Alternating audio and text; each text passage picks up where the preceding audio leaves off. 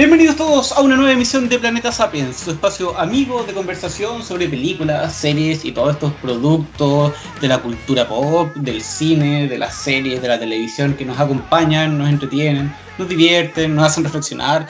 nos hacen, no sé, eh, preguntarnos cosas de la vida y en algunos casos simplemente reírnos. Les saluda Camilo Lenas Bravo desde una encuarentenada por segunda semana ya ciudad de Valdivia y junto a mí se encuentra como siempre Don Paulo Maureira. Paulo, ¿qué tal? Buenas noches Camilo, buenas noches gente, bienvenidos a una nueva emisión del ya semanal Planeta Sapiens. En primera instancia Camilo, felicitarte, tuviste una muy buena participación durante el segmento de espectáculos misceláneos de las noticias de 24 horas el día sábado, estuviste ahí presentando tu recomendación, tu video sobre The Voice, que bueno, es algo que también hemos hablado acá en el Planeta Sapiens, fue un muy buen segmento y bueno, posteriormente tal vez, yo creo que no, no nada, tal vez lo vamos a subir en nuestra plataforma de Instagram. Yo hice una recomendación de una película que me gusta mucho, se llama Almost Famous, una película que habla sobre la década de los 70 en torno al género del rock, una, una de las cosas que más me gustan toda mi vida.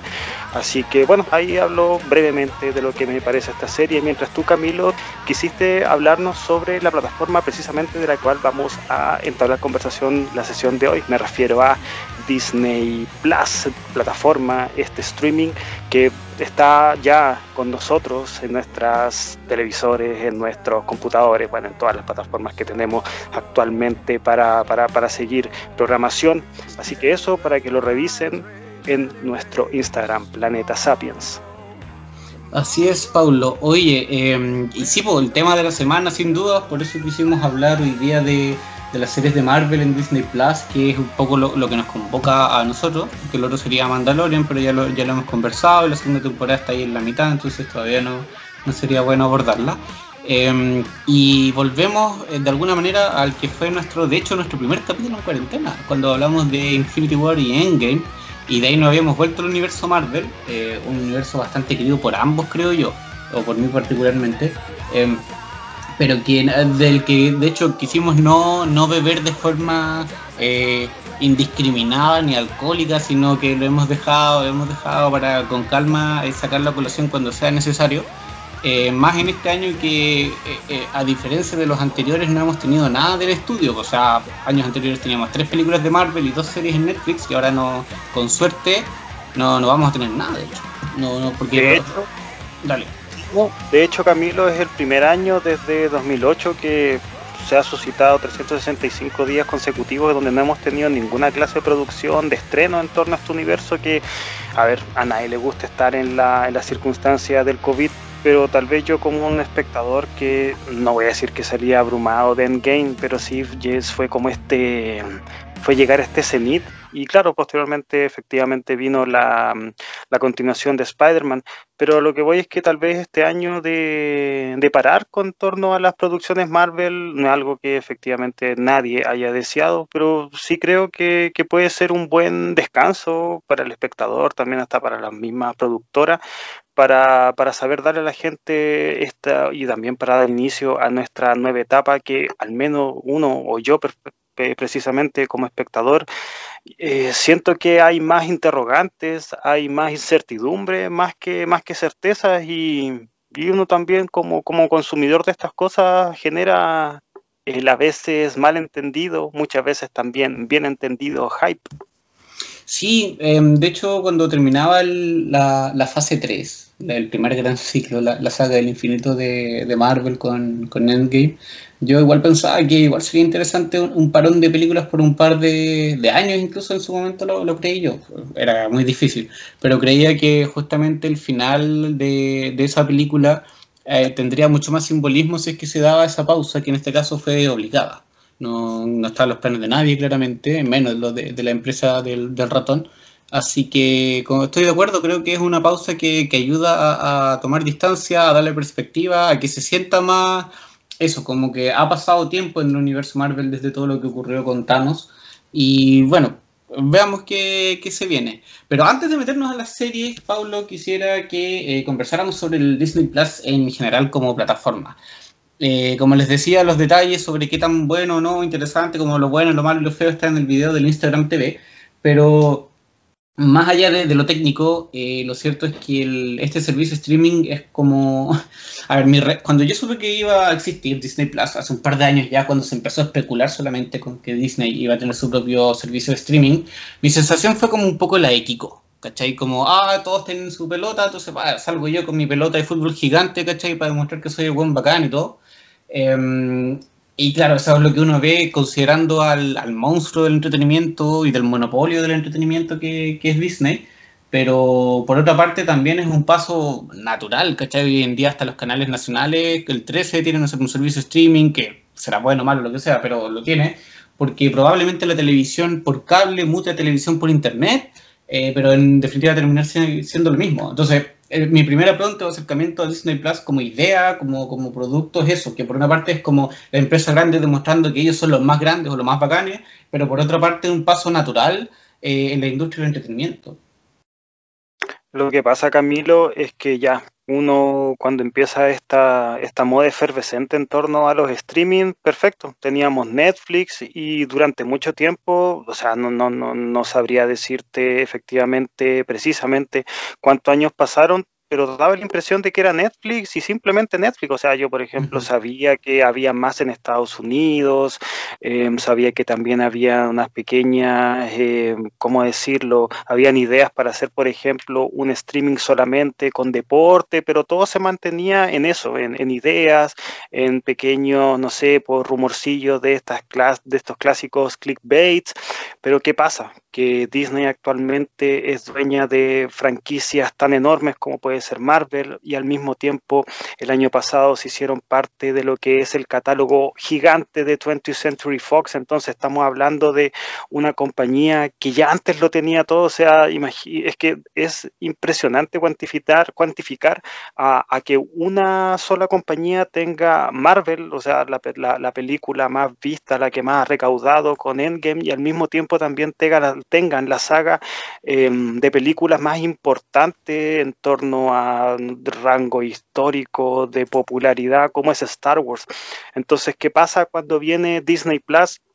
Eh, bueno, ya, ya estaba ya en estaba ya en Estados Unidos y en el resto del mundo, pero que llega a Latinoamérica es como ese golpe de realidad. Claro, actualmente tenemos Amazon, tenemos Hulu, eh, y bueno, hay otros también que en este momento no, no, no, recuerdo, pero es como este golpe de efecto de darte cuenta que vas a tener o las personas realmente que, paguen por este servicio van a tener un catálogo que si bien es súper focalizado en torno a, la que, a lo que son las producciones para niños,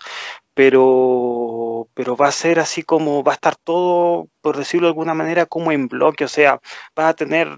¿Cuántas son las películas del universo Marvel? Digamos que son 25, perfecto, todas en un lugar. Antes tenías que hacer el enroque entre que no sé, entre que claro, entre que estaba Avengers en Netflix y tenías que buscar la otra en Amazon, pero no, ahora está como todo, todo masticado, así como todo al alcance de la mano. Igual, esto yo pienso que va a ser una, va a facilitar para la gente cuando, no sé, desee ver esta sucesión de películas, y no me refiero solamente a las Marvel, sino ya a las tres trilogías que tienen, por ejemplo, las de Star Wars, con todo el material que aparte es adyacente a la misma serie, o sea, las guerras clónicas, las demás, las demás ficciones que giran en torno a este universo, entonces, claro, en el catálogo siento que es demasiado lo popular demasiado lo conocido y eso mismo va a hacer que preveo yo que la gente se, se lance en manada para, para, para, hacerse con este, con este streaming que, claro, tiene este cariz de ser una, un streaming más prácticamente dedicado a lo que son las producciones infantiles, pero pero algo también viene por ahí en torno a las producciones, a las producciones originales, las producciones que de hecho se van a estrenar en esta plataforma que, claro, tampoco es que lo tengamos del todo tan claro cuáles van a ser sus las perspectivas, las perspectivas que van a que van a abordar, pero pero no parecen ser tampoco las típicas series para entre comillas cabros chicos.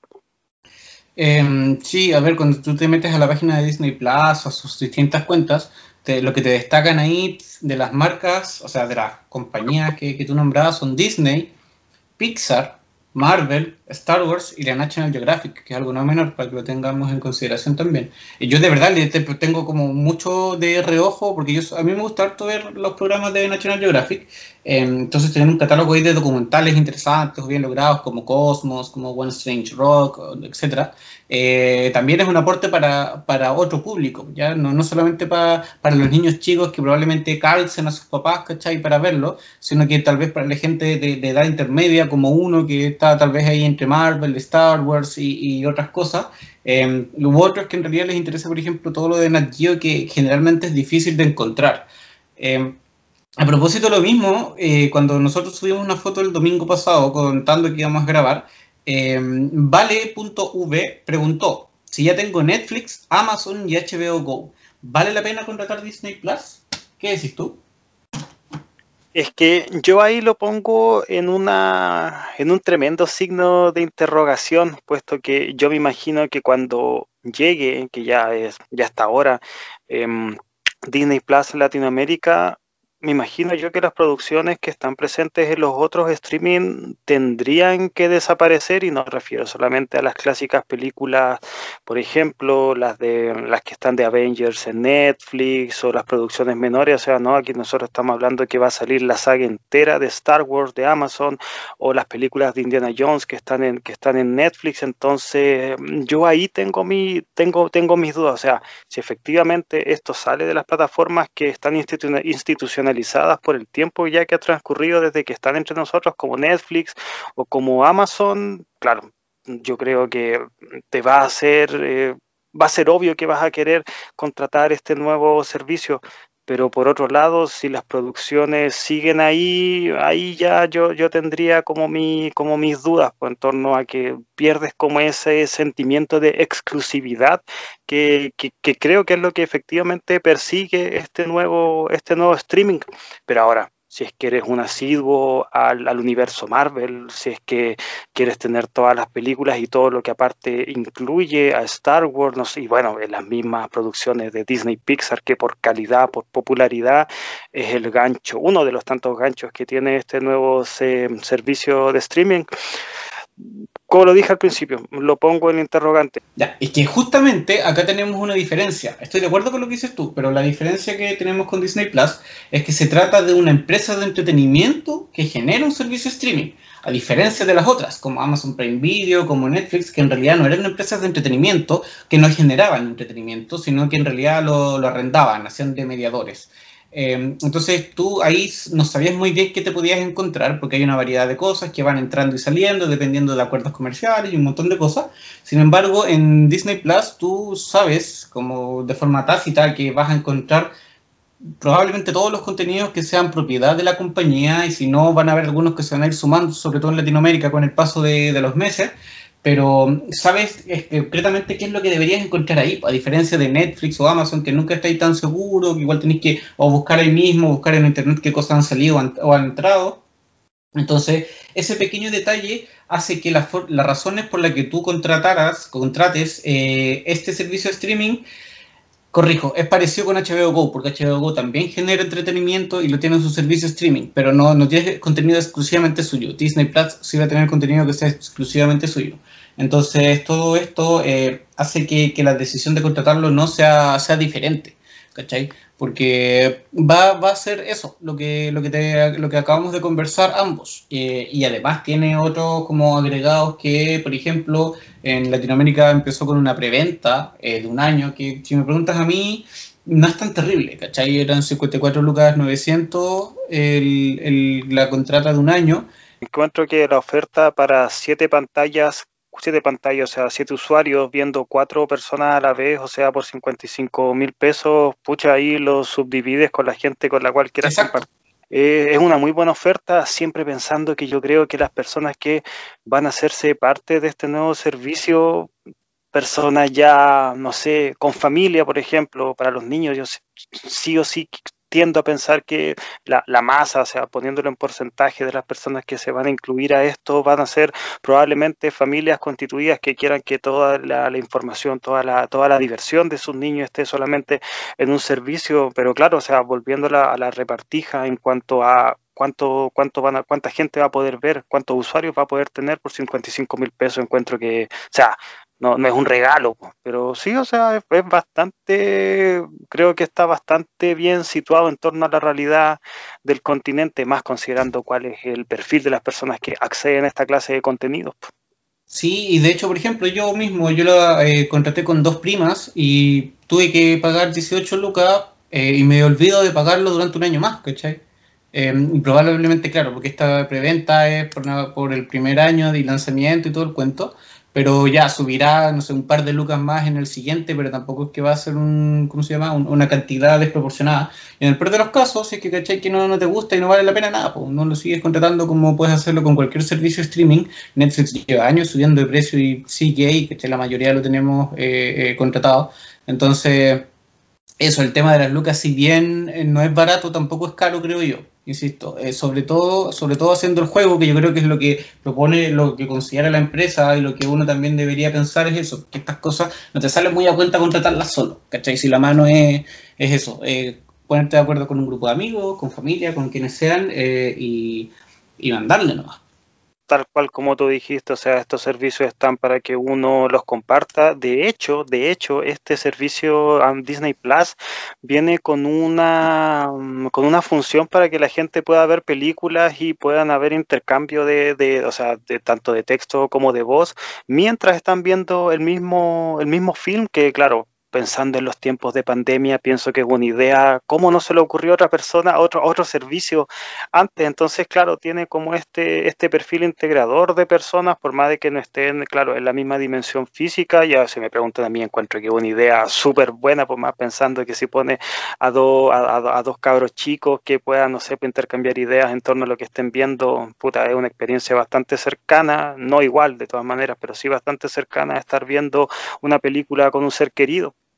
Eh, sí, de hecho Netflix lo implementó con su Watching Party, creo que se llama la, la propiedad, que hace unos meses, pero claro, que ahora venga que Disney Plus lo incorpore, eh, siendo el juguete nuevo del streaming, hace que, que, se sienta o se valore mucho más. Mira, tengo otra pregunta que nos llegó en el Instagram, o sea, en las historias del Instagram, por parte de Diego Cortés 58, que eh, es un compañero que siempre, un amigo de, de la casa a esta altura, que siempre pregunta y comenta. Él dice... Disney Plus es compatible con todas las marcas de televisores con Smart TV. Em, que es una buena pregunta que de hecho yo me hice en algún minuto eh, y que a propósito de lo que él mismo comentó eh, me puse a buscar la información. A ver, eh, los detalles son más engorrosos, pero yo se los puedo decir en este momento de forma muy resumida. Primero, navegadores de internet vía streaming, o sea, www.disneyplus.com eh, y de ahí eh, loguearse y meterse como quien se mete a Netflix o a cualquier otro servicio por internet. La segunda opción está en dispositivos móviles y tabletas, descargados gratuitamente desde las aplicaciones, en teléfonos y tabletas con Android, con Apple y Amazon Fire Tablet. En el caso de los, televisores, eh, dispositivos de Android TV, LG WebOS Smart TV y Samsung Smart TV desde el 2016 en adelante. Mientras que consolas y dispositivos son Amazon Fire TV, Apple Play, Apple TV, Chromebook, Chromecast, Roku, PlayStation, Xbox y Vision Smartcast. Si es que lo resumimos como para no tan lo específico, en su teléfono, en su tableta, en su televisor, probablemente debería poder ver, en su consola de videojuegos, debería poder ver Disney Plus sin ningún mayor problema. Eh, no se ve que, los requisitos sean técnicos, sean muy diferentes a los de cualquier otro servicio streaming. Eh, así que por ese lado, sí, yo creo que por la mayoría de los, de los, ¿cómo se llama? de los televisores Smart TV deberán poder descargar y reproducir la aplicación sin, sin grandes problemas. Y no solamente los televisores, o sea, hay mucha gente que ocupa estas cajitas Android que siento que desde el año pasado se han popularizado bastante y no, y sí, sí funciona, o sea, conozco gente que está ocupándolo por, por VPN y no, no hay ningún, ningún problema. Eh, y te propongo, antes de que nos metamos a las series, solo tomar un pequeño tema que, que no quiero dejar pasar, sino que por el contrario quiero aprovechar, que eh, si bien nosotros hoy día nos vamos a referir a las series de Marvel en Disney Plus, lo cierto es que el estudio ya venía hace rato probando eh, y jugando en realidad en la pantalla chica. En este contexto, lo primero que salió fue Agentes de Shield, que no me preguntes cómo, pero llegó hasta seis temporadas de una forma, no sé, brutal. No la vi, quedé un par en camino, en fin. Eh, y luego el, su principal apronte fue el trabajo que hizo de la mano de, Netflix, la serie de Marvel Television, que con el tiempo supimos que en realidad, por más que hayan sido parte, son parte de la compañía, son un brazo de la compañía, eh, había, parece, ahí entre medio de una lucha de egos o de no sé qué cosa, pero estaban completamente distanciados, por lo que si bien en teoría Daredevil, Jessica Jones, Punisher, etcétera, eh, compartían argumentos con las películas, eh, en lo concreto eso nunca pasó de referencias, ¿cachai? De una foto, de algo, una alusión al ataque de los Vengadores, y en Avengers en la primera y eso sería todo. Em, luego de tres temporadas, en el caso de Daredevil y Jessica Jones, de dos de las otras, eh, se cancelaron todas a propósito del de, el surgimiento de Disney Plus. Y la pregunta del millón es: ¿qué, qué pasó, qué pasó ahí? O sea, ¿se perdieron? ¿Se reinician? Quedan en la historia, fueron un buen experimento. ¿Qué, qué va a pasar con ese universo que, señor Rutaya, mira, bastante rico y bastante interesante? Fue, fue una pequeña decepción que, que, series que en su momento sí funcionaron, como, como esta tremenda revelación que fue para todos los consumidores ver la primera temporada de, de Daredevil, o sea, una serie con un tenor eh, oscuro, un halo siniestro, podríamos decir que tampoco tenía tanto que ver con, con las demás de las producciones Marvel que sí estaban el cine que tenían un tono mucho más luminoso. Eh, esta serie, no, no, salvo esa, esa referencia al ataque, a la batalla de, de, Nueva York, que estaba ahí desde el primer momento. Y al menos para mí, que, que, en ese estaba subido en el carro, muy subido en el carro con, con, el Marvel, con el universo Marvel en el cine, y a mí la primera temporada de Daredevil me, me fue un puñetazo en la cara, fue algo que yo no, no vi venir. Eh, y sí, fue una decepción que en su momento las películas no, no tuvieran una repercusión en el, en el celuloide. Yo, de hecho, hasta el último momento pensé que en Endgame podría aparecer un momento de, de Mar Murdock en la escena de cuando ya están todos, los, están todos, están todos peleando, posterior a cuando vuelven a la vida por el uso del guantelete. Pero no pasó, eh, hubo series que sí funcionaron mejor, siento yo que en ese sentido Daredevil 1, la primera temporada de Daredevil, también la primera de, Jessica Jones, Luke Cage, siento que ya ahí vino un pequeño bajón de popularidad ya simple y llanamente series que no funcionaron como Defenders o como la misma eh, Iron Fist, pero sí fue un universo que aparte de tener una cantidad no menor de, de una cantidad no menor de personajes, una cantidad no menor de temporadas por cada uno de ellos, creo yo que finalmente se perdió. O sea, yo lo último que leí en estos tabloides gringos que son expertos en publicar en cuanto rumor aparezca, lo último que supe yo en torno a eso es que las series se reiniciaban. Y por más que en un cierto momento hubo un rumor de que, mm, de que Matt Murdock iba a ser el abogado de Spider-Man pensando en los hechos que, con la cual finaliza eh, Far, Far, From Home, pero parece que eso no, no pasó de, del trascendido y una lástima realmente, más considerando ese camión de tercera temporada, personalmente la tengo en el top, uno de los tantos top que hago mentalmente, bueno, en, muchos de ellos está mm, la última la última temporada de Daredevil que siento que, o sea, no es una traslación al 100% del arco Born Again este de, de Frank Miller con David Mazzucchelli, pero, pero sí es una... Sí es una interpretación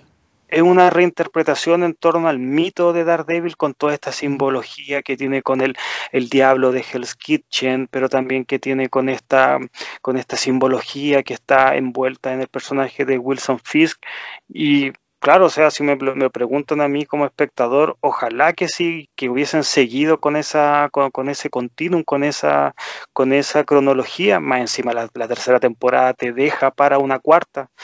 Pero si me lo que además de desperdiciar ese Vicente Donofrio, perdón, eh, sería bueno, un crimen. No, a todas, a todas luces. O sea, si es que, si es que hay un Wilson Fisk, si es que hay un, si es que hay un, un, actor que supo interpretar un personaje en las ficciones que se dan en la pantalla pequeña, en el mundo del streaming, como son las series, o ese, ese, ese, ese personaje está representado, pero de forma creo yo que, que perfecta. Pero bueno, ah, parece que así se desenvolvió, parece que no vamos a ver nunca más a esa personificación de Matt Murdock, a Karen Page, a Foggy Nelson, y bueno, como lo decía, me, me parece una lástima, y igual entiendo por qué, o sea, ese tenor de, de, serie que tenía Daredevil en la primera y en la tercera temporada no tiene nada que ver con, el, con, con la producción superheroica. Y de hecho, en la segunda temporada, cuando quisieron coquetear con el género, la propuesta no, no, no, no funcionó y para mí esa serie está marcada porque los tres primeros episodios son una, una voladura de cabeza con la intervención de, de, The Punisher, con Frank Castle, y después te meten la, la, participación, la, intervención de la mano de The Hunt y, y no te funciona, pues no, cuando se quiere ir por terrenos más fantasiosos, la serie no, no, no da con el, no da con el tono que te habían, que te habían presentado hacia ese momento. Sí, ahí, bueno, se engolosinaron, pero eso es historia de otro día. Estoy de acuerdo, por una lata, me gustaba la, la perspectiva que le daba, eh, la, la, visión que le daba al universo Marvel, este, este microverso, esta, esta parte más callejera del mismo. De hecho, me, hacía sentido. Yo la primera vez que vi Daredevil dije, bueno, como onda, miedo de que esto pueda estar muy arriba ganándole a cualquiera de las películas. Eh, porque como decís tú, era una cuestión completamente diferente, era algo completamente inesperado. Y pues dentro de lo mismo me hacía sentido que estuviera en la pantalla chica, en este caso en Netflix. Si me preguntáis a mí, lo ideal sería que, que, se, mantuvieran el, el, estilo o incluso que mantuvieran los personajes, ¿cachai?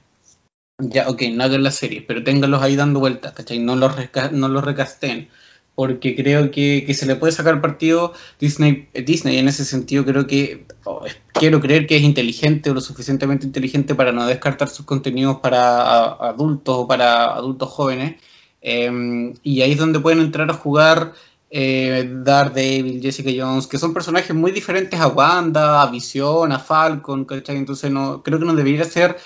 eh, una eh, una sola norma ni un solo tipo de programa. O sea, mientras más variedades puedan tener, mejor, ¿cachai? Yo creo que la manera en que mejor funcionan los programas de, de superhéroes, las historias de superhéroes adaptadas es con, eh, con, con una distinta como género, un distinto contexto que le permita sacar el mayor potencial a, a sus personajes.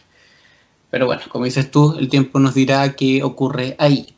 Ya gente, sin más preámbulo, luego de haber conversado de todo esto, los invito a que eh, nos metamos en lo que nos convoca el día de hoy, que son las series de Marvel que ya están anunciadas. Al momento en que nosotros grabamos esto, por lo menos, a menos que cambie algo en las próximas horas, eh, hay anunciada una totalidad de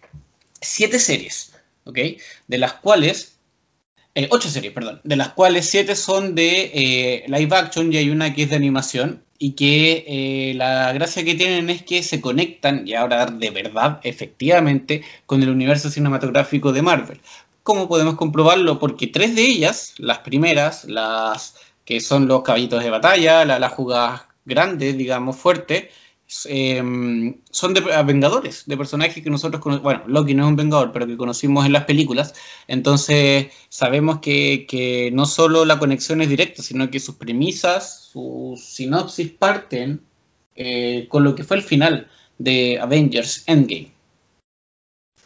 Sí, y, y, que, y que tomen la continuidad de tal vez, no, no tal vez, sino la película, no sé si la más popular, pero sí la película más vista de la historia, no, no, no es azar. Claro, no se trata tampoco de darle pantalla a los personajes que son de primera línea, por decirlo de alguna manera, me refiero a los más, a los más populares, pero sí, sí tiene este gancho de agarrar a, lo, a las caracterizaciones que quedaron tal vez más en el aire en torno a esos acontecimientos creo que también hay un uso muy inteligente en el, uso del hiatus, en el uso de estas, más bien más, no del hiatus, sí de las elipsis narrativas en torno a que por ejemplo, si es que nos vamos a la serie de Wanda, por, por poner solamente, por nombrar una, eh, un personaje que sabemos que murió en una de estas películas, en este momento aparece vivo. Entonces, ¿qué hace uno? Pucha, quiere verla para saber cómo eso que, que te muestran lo, los avances, los trailers, se, se, se, se, pudo llegar a materializar. O sea, yo encuentro que es una tremenda estrategia de marketing, o sea, es una cuestión súper simple, pero funciona de forma perfecta. Y son esos ganchos, son, esa, son esos cebos que uno también como persona que ya lleva prácticamente, no sé, 10, 11 años consumiendo esta clase de películas y que no quiere tampoco dejar de hacerlo, independiente de que, claro, uno pueda pensar que hay, hay, hay películas que tienen picos más altos de, de, de, de, creatividad, de calidad, pero los personajes ya los conocemos y de una u otra manera también queremos seguir viendo cómo estos se van a desarrollar en un mundo donde los dos personajes principales, me refiero a Iron Man y me refiero al Capitán América, ya no están. El programa, la sinopsis, se presenta como la serie es una mezcla de la televisión clásica y el universo cinematográfico de Marvel, en el que Wanda Maximoff y Vision, dos seres superpoderosos que viven suburbanas vidas idealizadas, comienzan a sospechar que nada es lo que parece. Entonces, gente, la premisa es un poco esta. Eh, nosotros partimos y lo que lo poco que hemos visto en un afiche por ahí y en el único tráiler que se estrenó hace un par de meses en septiembre nos muestran en realidad la vida de WandaVision viviendo como pareja, como un matrimonio feliz, siendo una de las pocas parejas que de hecho hemos visto en el universo Marvel, eh, y que cuya, cuyo interés o, atracción mutua se esbozó desde la primera vez que ambos se conocieron en Avengers 2, la era de Ultron. Entonces, luego de que eh, ocurriera en Infinity Wars principalmente, que Wanda debe matar a Vision y luego Thanos lo trae a la vida solo para volver a matarlo, nos encontramos con eh, el final de Endgame, donde, claro, Wanda volvió a la vida, pero Visión no. Lo que hace, como dices tú, la partida de este programa interesante, la vida en, los suburbios, esta, este estilo como medio de sitcom, en realidad lo que va a hacer es contar o crear una ilusión de, Wanda. Hay, hay, quienes creen que el nombre puede venir como por eso, ¿cachai? Más que por la participación de los dos, sino que como una visión de Wanda, una ilusión de Wanda, algo creado por ella, que en este caso podría beber de una historia que en los cómics se titula House of M o Casa de M. ¿Y en qué consiste? Para no darle la data con eso, en que Wanda, eh, también en ese momento los cómics son, es pareja con Visión, tuvieron hijos, pero ella descubre que todos los hijos que ella tuvo con Visión nunca fueron reales, sino que fueron un invento de su imaginación lo que hace que, tenga una crisis psicótica que descontrola su mente, eh, la transforma en una arma aún más peligrosa de lo que ya es, y por lo tanto, con eso eh, el grupo de, superhéroes más poderosos, Troll Javier, Iron Man, Capitán América, etc., deciden que es momento de matarla porque es lo más seguro para el mundo, pero eh, su hermano Pietro, Quicksilver, se entera le avisa y Wanda crea un universo donde todo el mundo eh, tiene sus sueños hechos realidad, donde Gwen Stacy nunca murió, donde el Capitán América logra envejecer eh, y así sucesivamente con cada superhéroe. Entonces la, gracia de esta realidad alternativa es que Wanda ante su, crisis nerviosa, ante sus problemas emocionales que en este caso se disparan, que siempre los ha tenido, pero que en las películas no han sido tan, tan abordados, algo se esboza en la era de Ultron, pero después no, no sabemos más de eso, Em, que acá en la serie podría estar. Podríamos, tenemos de hecho la creación de una realidad alternativa, una realidad que no sabemos si es que eh, es alternativa solo para visión, si es que Wanda sabe, si es que Wanda no sabe, lo que da a entender un poco el tráiler que, que se estrenó hace unos meses, es que Wanda tampoco se acuerda mucho de esto, ¿cachai? Cuando le preguntan cómo llegaron acá, cómo se conocieron, no, no tienen tanta claridad de cómo responder, lo que me hace creer que tal vez Wanda esté en una, en una, en esta visión o en una dimensión tipo Inception, donde está tan metida en el cuento que se olvida en realidad de como de la separación con la realidad lo cual sí o sí va a ser una pronte y una revelación para las personas que sabemos el potencial del personaje de Scarlet Witch, de la bruja escarlata, pero que si nos damos cuenta en las películas que, que la han mostrado, pucha, sabemos que tiene poderes, eh, sabemos, sabemos que es un personaje eh, importante dentro de ciertos pasajes de las películas, pero no, no, no hemos tenido tampoco una revelación, una muestra explícita de lo que es ella como personaje y bueno, WandaVision yo siento que va a venir a saldar esa esa, deuda, sobre todo una deuda que las personas que conocen el trasfondo del personaje encarnado por, uy, se me fue el nombre de la actriz. Elizabeth Olsen. Pero Elizabeth Olsen, perfecto. Entonces, claro, o sea, va a ser algo que, que creo que va, va hacer una conexión entre las personas que vieron al personaje con estas muestras de enojo, de furia tan grandes que tuvo en su momento cuando se enfrenta al personaje de Thanos, recordándole en, esta, en, estas líneas cuando le dice que él le quitó todo y él responde así como yo ni siquiera te conozco, que bueno, ya después hicieron memes en torno, en torno a eso, pero una línea que a mí me funcionó, me funcionó muy bien en la película y que, pucha, me hubiese gustado mucho más que le hubiesen dado un trasfondo más grande al personaje y al mismo hecho dramático de de lo que es para una persona que ya en una película había perdido a su hermano y ya después posteriormente pierde a la persona que, que ella había elegido como, como pareja el potencial de esta serie yo encuentro que, es súper grande porque tampoco va a ser la típica, siento yo que no va a ser la típica serie eh, de ciencia ficción o, que la realidad paralela va a ser, no sé, para criticar a la sociedad actual, ¿no? Creo que te va a plantear el,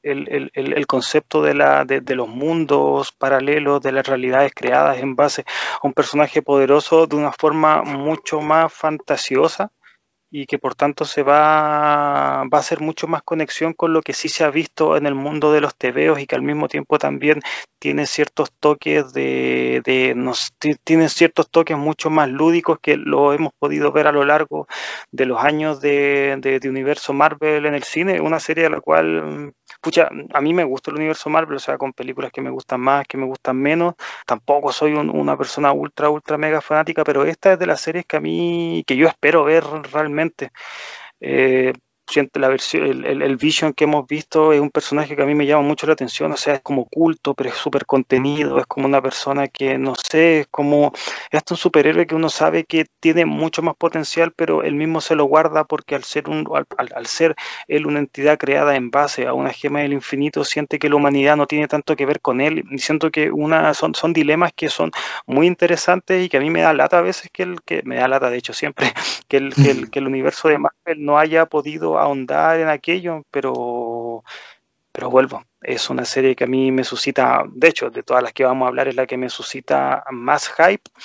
Y, que lata que la hayan dejado para el próximo año. Pensé que se venía el estreno junto con, con, la, con el estreno de la plataforma durante este mes, me refiero a noviembre. Sí, a mí igual me, mató un poco las pasiones eso. Como para quien no sepa, eh, hace nada, hace dos semanas atrás, Marvel anunció que la fecha de estreno, que va a ser finalmente el 15 de enero, no, en diciembre como se había comentado en un momento. Eh, y ahí es donde se oficializa que Marvel no va a tener presencia nueva, digamos, en, en distintas, ya sea en el cine o en la pantalla chica. Eh, estoy de acuerdo en lo que dices tú, probablemente el potencial de visión de este visión interpretado por Paul Bettany. Em, encuentro en la serie su, su espacio para, para explayarse. Y creo que justamente ese es el rol que van a tener un poco estas series, ¿cachai? Yo siempre las he pensado desde que las empezaron a anunciar como, como los cómics, tal cual, como los cómics, literalmente como el rol que tiene un cómic. Si tú, por ejemplo, eh, compras el cómic de X personaje, sale una historia nueva y vas siguiéndola y hay veces que hay eventos, pero esos eventos no son siempre y no necesariamente guardan relación muy directa con, con el universo, como con, con lo que cada cómic a nivel individual está realizando. Entonces, yo creo que lo que vamos a empezar a tener con esta serie, si es que les va bien al menos, es que eh, el universo Marvel se va a expandir literalmente, y esa expansión va a ser insostenible seguirlo propiamente tal. ¿Cachai? Onda, las películas. Dale. Yo siento que pasó eso un poquito con, con, Agents of Shield, que si bien era una serie que tenía el gancho de saber qué es lo que le había pasado a la gente Coulson, un personaje que, si me preguntan a mí, no sé por qué tuvo tanta, tanta popularidad en la primera película Avengers, pero la conexión fue inmediata con el público. Y de hecho, yo a la serie, si es que pienso de que duró tantas temporadas, es simplemente por ese gancho, ya independiente que sí en algún momento tuvo a personajes del universo de Thor, creo que de hecho participó Lady Shia pero, o sea, si me preguntan a mí, creo que, o sea, el gran gancho que tenía era este personaje de, de, de Coulson. Pero claro, o sea, no puedo decir que la gente, que toda la gente que vio Avengers 1 se sumó en masa a ver agentes de Shield, pero sí había un porcentaje que estaba, que estaba dispuesto a hacer este enroque entre lo que estaba en el cine y lo que estaba en las series, pero que esa conexión no funcionó para nada, por ejemplo, en ese fallido y que yo sé que tuviste, Camilo, de Inhumanos, o sea, fue algo que, que salió, que, que no tuvo, pero... no lo puede terminar, bueno. Imagínate, o sea, tú que eres una persona que realmente te, te, gusta, que te gusta estar al corriente de este universo, que no, no pudiste más allá de eso y fue, fue, o sea, debe ser el gran, o sea, no el gran, porque igual era una serie pequeña, pero sí es un, es, es un intento fallido dentro de este mismo universo imagino yo que en base a aquello que no funcionó van a querer subsanarlo en esto, que aparte es gigante, o sea, Disney Plus es algo que, que yo creo que todavía no consideramos toda la repercusión que va a tener cuando, cuando llegue, que bueno, es ahora. Eh, sí, de hecho, como cambia un poco mi perspectiva con la idea de esta serie es cuando uno ve Mandalorian, ¿cachai? Porque tú cuando ves esos primeros ocho episodios de la primera serie generada por Disney Plus, te das cuenta que estos locos van, van en serio y van con lucas, o sea, le ponen un montón de lucas a un programa que perfectamente podría ser una película eh, entonces cuando empiezan a anunciar estos, estos títulos con, personajes centrales de, o no centrales, pero tampoco secundarios de, las cintas eh, grupales, te das cuenta que puede salir algo grande y algo súper, súper interesante. ¿cachai? Unas producciones de altísimo nivel, de altísima calidad por lo menos. Eh, y creo que en WandaVision va a ser lo mismo. De hecho, tengo la impresión, a ver, la información oficial es que de Falcon and the Winter Soldier se pospuso, porque de hecho esa era la primera serie que se iba a estrenar, pero se habría pospuesto por problemas de postproducción, por COVID y todo, no, no han podido regrabar. Eh, si no, tú me preguntas a mí, yo creo que igual debe estar el tema de que eh, WandaVision probablemente aporte algo completamente nuevo, o sea, no sé si completamente nuevo, pero mucho más novedoso que lo que podría aportar Falcon and Winter Soldier, que si bien también es una serie que, que espero ver, eh, no creo que su premisa, ni, su desarrollo, ni su imagen, ni nada sea tan distinto a cosas que hayamos visto. ¿Cachai? Eh, en cambio, WandaVision, con toda esta sensación media onírica, media de comedia dramática,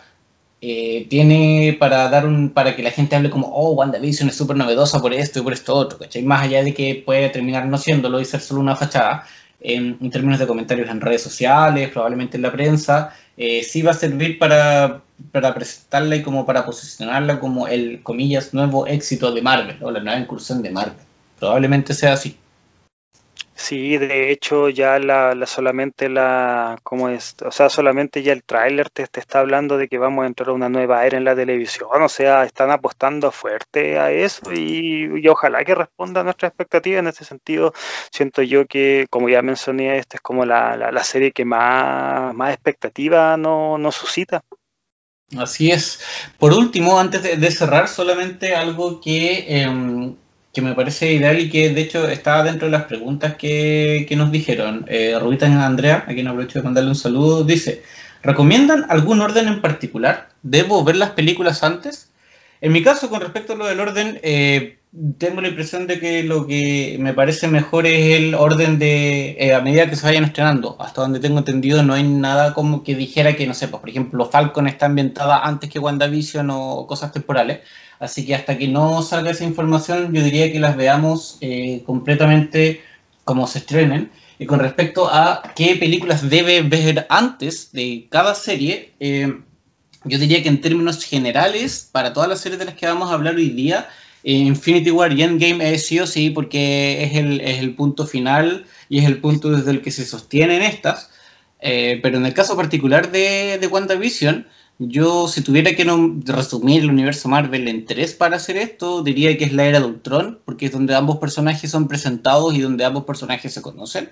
Es Civil War, porque en ese, en, ese capítulo de, la serie grande de Marvel vemos cómo eh, ambos empiezan a interactuar en una vida, comillas, más normal, a conocerse, eh, a tener problemas o discusiones, si es que quieres. Y finalmente Infinity War, cuando ya son declaradamente una pareja, cuando tienen proyecciones o planes juntos, y que termina marcando el, hincapié que, es lo, el atractivo que tiene que conversábamos antes, que la muerte de visión. Si me preguntas a mí, creo que lo de Endgame no, es tan relevante porque no Wanda aparece muy poco y Visión no aparece. Entonces, si tuviera que resumir qué películas son las que hay que ver para, eh, en este caso particular, sería La Era de Ultron, Civil War y Infinity War. No, yo igual creo que Endgame vez que parte si es que si es que viste Infinity War, es como que al menos yo las veo no como película de espejo, pero tiene una continuidad, o sea, son tan diferentes las dos películas entre sí, pero finalizar Infinity War es como también creer qué es lo que va a pasar con esa realidad que, se suscitó en la siguiente película. Y bueno, si me preguntan a mí, yo igual incluiría eh, Endgame pese a, que efectivamente es como tú dijiste, porque Wanda aparece muy poquito y bueno, Visión es la persona que se fue. Ya, entonces, vamos a la segunda, entonces, la que inicialmente era el primer programa, que se llama The Falcon and the Winter Soldier, una serie que eh, tiene como protagonistas también a dos personas, en este caso a los mejores amigos del Capitán América, y cuya sinopsis oficial eh, la presenta como em,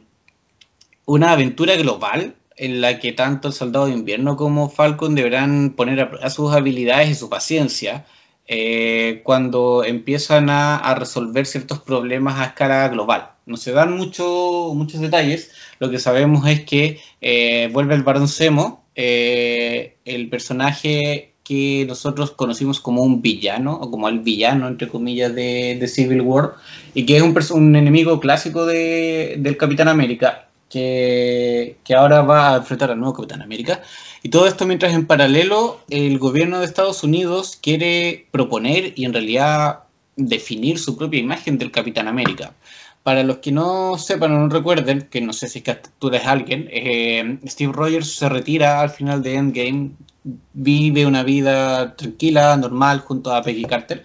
y solo vuelve al futuro para, o, al presente para entregarle a Sam Wilson el escudo del Capitán América y por defecto transformarlo en la persona que tome su lugar.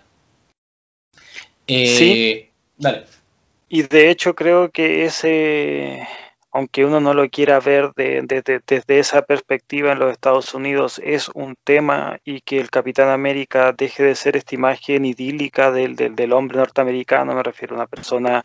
eh, de tez blanca, rubio, y que el nuevo capitán sea, sea Falcon, o sea, es, es un cambio. Y, si, la peli, si la película, si es que la serie quiere tomar el aspecto racial, con todas las condicionantes que eso tiene consigo, desde la opinión pública hasta la misma visión que tienen las autoridades, me refiero al establishment, de lo que ellos pretenden que sea su imagen para exteriorizar, creo que la, serie puede alcanzar cotas en torno a la, crítica de la sociedad de los Estados Unidos, ya si lo queremos hacer global también del mundo. Personalmente creo que la serie sí va a tener de, de, eso y tal vez es la parte que yo que yo espero más de, de, esta serie en particular. El clima el clima actual del, del, mundo ya si nos centramos en ese país específico está dado para que la serie toque eso, esos puntos y personalmente si es que no los tocan siento que va a ser un acto de cobardía tremendo, pero, pero creo que, va a ser así y es la arista que personalmente a mí como consumidor de esta clase de, de productos, que cuando los superhéroes tratan otras perspectivas más de carácter real que la fantasía, siento que también tienen un punto me gustan también las historias de, superhéroes que, son más lúdicas y todo, que tocan aspectos más, más irreales, pero cuando se gira al entorno social, creo que, creo que hay muy buenas historias que contar. Sí, em, hay que recordar que esta serie fue escrita, filmada eh, y pensada para estrenarse eh, durante la presidencia de Donald Trump. Como dices tú, yo no creo que que esto sea algo con lo que, que se pasarían si que se hacen de locos. O sea, a ver, pueden no hacerlo igual. La propuesta creativa es de quien crea, entonces uno ahí no tiene mucho que, decir al respecto, pero sería un desperdicio bastante grande. Eh, ah, pero hasta donde tengo entendido no sería el caso, porque justamente como decía, la idea es que ante la negativa total del gobierno de aceptar a un afroamericano como el nuevo Capitán América, surge la figura del US Agent o el agente de Estados Unidos, que eh, es un personaje que en los cómics ha aparecido y que se trata de un individuo elegido por el mismo gobierno para utilizar el manto del Capitán América, con un traje muy similar, con un escudo que claramente no es el mismo, y que es eso, viene un poco a ocupar el espacio que, Steve Rogers deja. Entonces la serie me parece a mí va, va a ser un, como un deambular entre por una parte eh, y Falcon eh, haciéndose cargo de cualquier problema que el Barón Zemo haya eh, generado o esté generando a escala global, mientras en paralelo van a tener que desenvolverse en un contexto racista, xenófobo, que, le haga la vista gorda a Falcon y que no esté, em, no esté para nada dispuesto a aceptarlo como esta figura que, claramente no se va a poder controlar, porque es una de las gracias que, yo creo que planteó el Capitán América desde The Winter Soldier, porque en ella vimos un poco la, rebelión, el descargarse del Capitán América, y por lo tanto ahí pierde, el gobierno pierde algo. ¿cachai? En cambio, y ahora que con que muera es, está dada, está todo a disposición como para poder tomar y ocupar esa imagen para transmitir los valores patrios. Eh, cosa que claramente Falcon no, no, va a querer. Y eso es lo otro, yo creo que como nosotros hemos conocido al personaje de Anthony Mackie, tengo la impresión de que a él le va a costar empoderarse del manto del Capitán América, que tampoco es un peso no menor, ¿cachai? Entonces la serie yo creo que va a ir pasando por, por todo eso, mientras eh, vemos esta presión gubernamental, eh, Falcon va a tener que acostumbrarse y tomar, empoderarse, insisto en esa palabra, de, de su rol, mientras Bucky probablemente empieza a encontrar un poco de paz creo yo. No sé, no sé realmente qué va a pasar con él, pero tengo la impresión de lo que haga acá va a permitirle bajar algunos cambios y sentirse ya un poco más tranquilo consigo mismo. Eh, y todo esto nos va a entregar una serie de como de espías, probablemente, de acción más clásica, más militarizada, que, que, en ese sentido vuelvo a lo que había dicho antes, pues no es nada, tal vez no sea nada del otro mundo ni nada novedoso, pero es, el tener que han tenido un poco las cintas del Capitán América, la 2 y la 3, El Soldado Invierno y Civil War. Así que yo no esperaría nada muy, muy alejado de, ese estilo. Pero, pucha, o sea, yo encuentro que en ese sentido Winter Soldier es una película que, tiene un subtexto súper grande en torno a la sociedad secreta y es, o sea, es una, Sí, yo creo que es mi película del universo Marvel, tal vez la más, la, más diferente a todas las la de sus hermanas, por decirlo de alguna manera, pero, pero sí siento que, tiene mucho, tiene mucho trasfondo que la hace tal vez mi película favorita de, esta sucesión de, eventos, por decirle de alguna manera. Em, a ver, no es la serie que yo más espero, pero también va a ser interesante sobre todo porque yo no sé cómo va a andar esa dupla, o sea, Em, Falcon y Bucky, lo hemos visto lo, hemos visto interactuando, pero ahí que sean los dos rostros de una de una aventura me, crea como esa suspicacia, pero bueno, la, serie va a estar ahí para que nosotros eh, nos adentremos en estos personajes que, al igual como dije en su momento con WandaVision, no son la primera línea, pero sí tienen, sí tienen cosas interesantes que, transmitir y que contar en torno a, los acontecimientos previos que, le han sucedido durante la sucesión de, películas Marvel. Eh, y en relación a lo mismo, y vuelvo a la pregunta que, había leído recién, eh, si me preguntas a mí, yo creo que lo central para, ver esta cinta, para ver, eh, o sea, esta cinta, esta serie, perdón, para entender Falcon y Winter Soldier es, bueno, la Capitán América 2 de El Soldado de Invierno, Capitán América Civil War y Avengers Endgame. ¿Por qué, ¿Por qué para mí son esas tres las películas a ver? Porque la primera del Capitán América, si bien eh, aporta información con respecto a Bucky principalmente, es principal, es, es, es, como mucho más del Capitán América. En cambio, el Soldado de Invierno te presenta al Bucky que nosotros vamos a ver ahora, todo lo que ha pasado. Te presenta a Falcon como personaje también, cómo él conoce al Capitán, cómo es su relación con él, con la figura. Eh, y en Civil War eso se potencia solamente. Bucky empieza a recuperar sus recuerdos, Falcon ya está mucho más eh, mano a mano trabajando con el Capitán y con el mismo, con el mismo Bucky. Mientras que en Endgame eh, obviamente es el, pivote central porque es a partir de, esa última escena en que el capitán entrega el escudo que, se marca el pie para lo que va a ser va a ser la película. Además que la relación entre ambos se desarrolla mucho en Civil War. Desde esa escena en el auto en que quedan mirando al capitán cuando le da un beso a, la gente Sharon Carter, eh, a luego el enfrentamiento que tienen con Spider-Man en el aeropuerto entonces, esas tres películas para mí, incluso más que Infinity War, porque de hecho el, Team Cap en Infinity War fue, tuvo una participación bastante reducida. Bucky estaba en Wakanda, Falcon y el Capitán América en realidad se dedican a, pelear, es lo que más vemos de ellos en esa cinta. En cambio, lo que se refiere en contenido propiamente tal, Winter Soldier, Civil War y Endgame, para mí.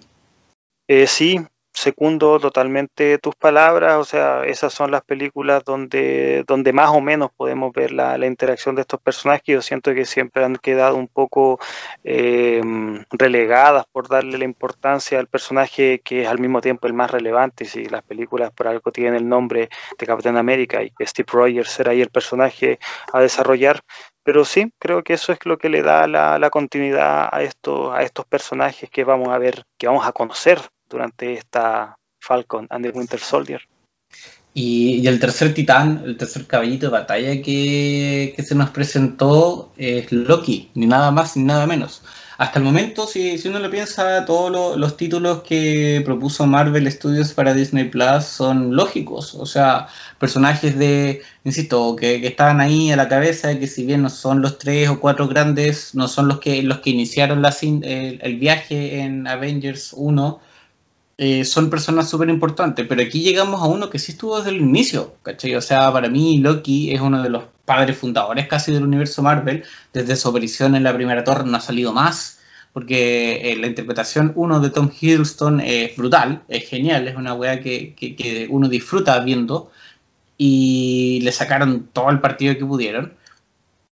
Por lo mismo, es, un, es una noticia súper lógica cuando se empezó a especular, cuando finalmente se confirmó que una de las primeras series de Marvel en, el streaming sea una protagonizada por el que probablemente sea el único o el mejor villano, bueno, hasta la llegada de Thanos, que, han tenido.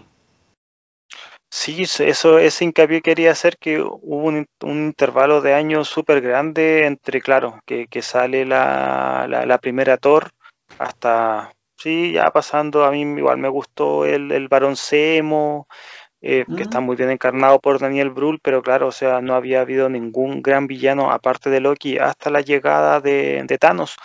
Y siento que ese, ese es el, el, el, gancho más grande que tenemos, o sea, la misma, la misma interpretación de Tommy Hindleston para este, para este personaje fue magnética, o sea, a la gente le gustó mucho, independiente de que, claro, uno a veces tiene más cercanía por los villanos, porque, bueno, hay asuntos morales más, asuntos morales menos, siempre son los personajes que también tienen, que están más contrariados, por tanto, la complejidad la hace mucho más atractivo para, para nosotros, pero sí, el personaje era atractivo, tenía también en este toque de ser entre medio bufonesco, pero al mismo tiempo tener razones para ser, para ser malo, y en ese sentido los niveles de comedia llegan hasta los puntos más altos, si es que nos centramos, por ejemplo, en el, en el, en el mero inicio de todo Ragnarok, cuando vemos que es, que es el mismo Loki el que ha estado personificando al padre, mm. al padre de los dioses, y que más encima en esa escena aparece Matt Damon, ¿no? O sea, es súper divertida toda esa, toda esa primera, toda esa primera etapa, y lo digo yo, que a mí Thor Ragnarok no me gustó, pero todo lo que se da al principio, puta, me tenían en, el bolsillo, ya después me perdí. Y paréntesis, el que interpreta a Thor en esa escena teatral es el hermano de, de Chris Hemsworth, creo que es Luke, el, como el tercero, digamos, en categoría de, fama.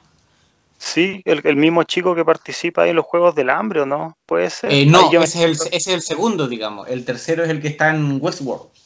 Ah, ya, ya, ya, claro, ahí, claro, no, sí, sí, sí, cachaba y la, como esa orden jerárquica de, de, de, fama, en torno, claro, de los Hemsworth, pero sí, o sea, vuelvo, Loki es un personaje que la gente quiere, por tanto, por más que tal vez la, ¿cómo decirlo? La situación que hace que esta serie se suscite, me refiero a que Loki escape con la gema, con la, con la gema del tiempo, ¿cierto? Es Camilo no, con el tercer acto, el, de del espacio.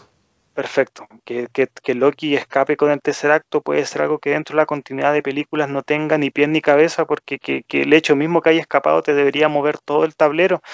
Pero bueno, estas son películas que tampoco son para que nosotros nos rasquemos la cabeza y si es que la situación no la dieron para que este personaje que había muerto durante los primeros acontecimientos de Infinity War apareciese, yo creo que todas las personas que, hemos disfrutado en algún momento del universo Marvel, es, pucha, es gratificante volverlo, volverlo a ver. Sí, eh, lo que ocurre acá es que casi como una referencia o una meta referencia del personaje, uno no sabe muy bien qué esperar de esta serie. Eh, un programa, una producción protagonizada por el villano siempre llama un poco la atención, sobre todo después de, lo que fue Joker. Entonces acá eh, puede ocurrir cualquier cosa. Yo creo que la serie va a ser, a ver, lo que se sabe hasta el momento es que el personaje va a estar deambulando, va a estar haciendo saltos temporales, iniciando los 70 o va a estar los 70, alterando ciertos sucesos históricos. ¿Cuáles? ¿Por qué? No tenemos idea. ¿Por qué va a hacer eso? Uno puede asumir.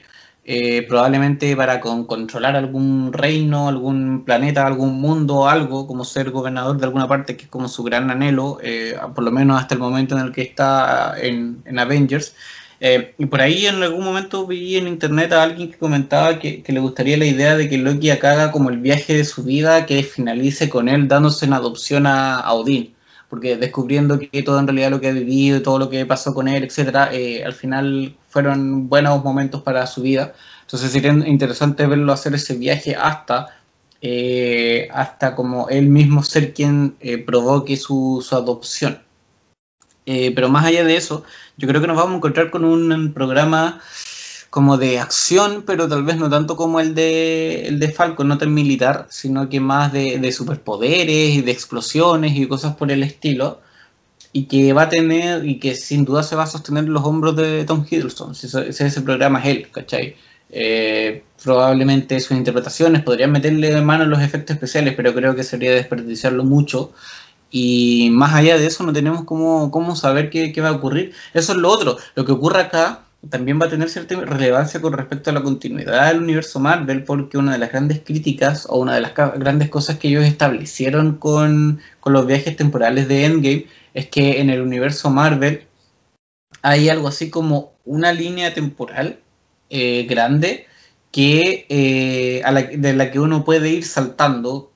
y que por lo tanto cuando él hace, cuando los Vengadores viajan al pasado y el el Loki del pasado toma el tercer acto y se va, em,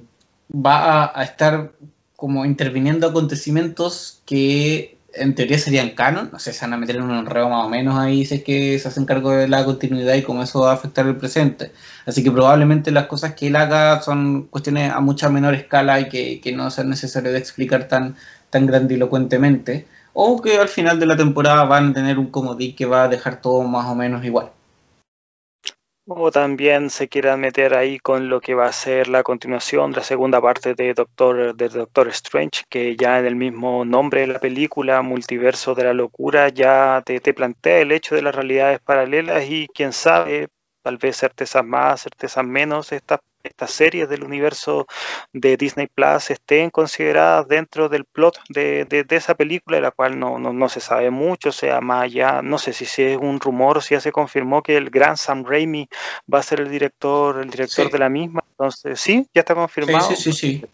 Perfecto, entonces, pero bueno, en torno al argumento mismo de la, de la película, las conjeturas que hacemos son en base al nombre de la película, pero yo creo que algo puede haber, o sea, claro, ya está confirmado, por ejemplo, que el personaje de Scarlet Witch va a aparecer en esa película, entonces ya está la primera conexión con, con, con, con el, la serie de, de, de, la plataforma de Disney, de Disney Plus, y bueno, si está Scarlet Witch, ¿por qué no puede aparecer Loki? Más considerando que la continuidad va a ser un tema dentro de su serie. Y si de las películas de para ver Loki se trata, eh, la cosa se pone un poco más, no sé si fea, pero por lo menos amplia, porque como les decía, es uno de los primeros que, ha estado en, estos 10 años de, películas, en estas 23 eh, entregas de la fase 1, 2 y 3 de la saga del infinito, por lo que lo tenemos si es que se trata de conocerlo en por lo menos cinco películas. O sea, si ustedes me dicen quiero conocer al personaje de Loki para ver la serie, deberían ver Thor, deberían ver The Avengers, deberían ver The Dark World, que es estos dos, deberían ver Ragnarok, Thor Ragnarok, que es la 3, y deberían además ver Avengers Infinity War. Eh, no considero Endgame porque su participación ustedes la encuentran en YouTube en un video de dos minutos y listo, no tiene más que eso que es el pie para la serie, sí, pero que tal vez es que les da lata ver tanto, no, no quieran mandarse las casi tres horas que dura Endgame solo para ver esa escena. Eh, y si aún así, si es que aún así quieren ustedes en realidad eh, prepararlo, pero no quieren ver cinco películas eh, del personaje, probablemente las que debieran ver sean Thor, la primera, y The Avengers. Porque, porque por lo que les acabamos de comentar con Paulo, el personaje que nosotros veríamos en teoría solo ha vivido hasta los acontecimientos de la primera entrega grupal. Por lo tanto, todo lo que viene después, en Thor 2, en Infinity War, en Ragnarok, no lo ha vivido. En la versión de Loki que nosotros vamos a ver en la serie, eh, lo que no ha vivido lo que ocurre en esas otras películas, por lo tanto su evolución no sería la misma. Seguiríamos viendo un Loki mucho más joven, que todavía es muy, muy, todavía está como con las pataletas de, de poder y de ambición, entonces, eso, si se trata de acotar mucho la, visualización de películas para preparar Loki, me parece que eh, Thor y The Avengers serían las entregas que, con las que podrían lograrlo.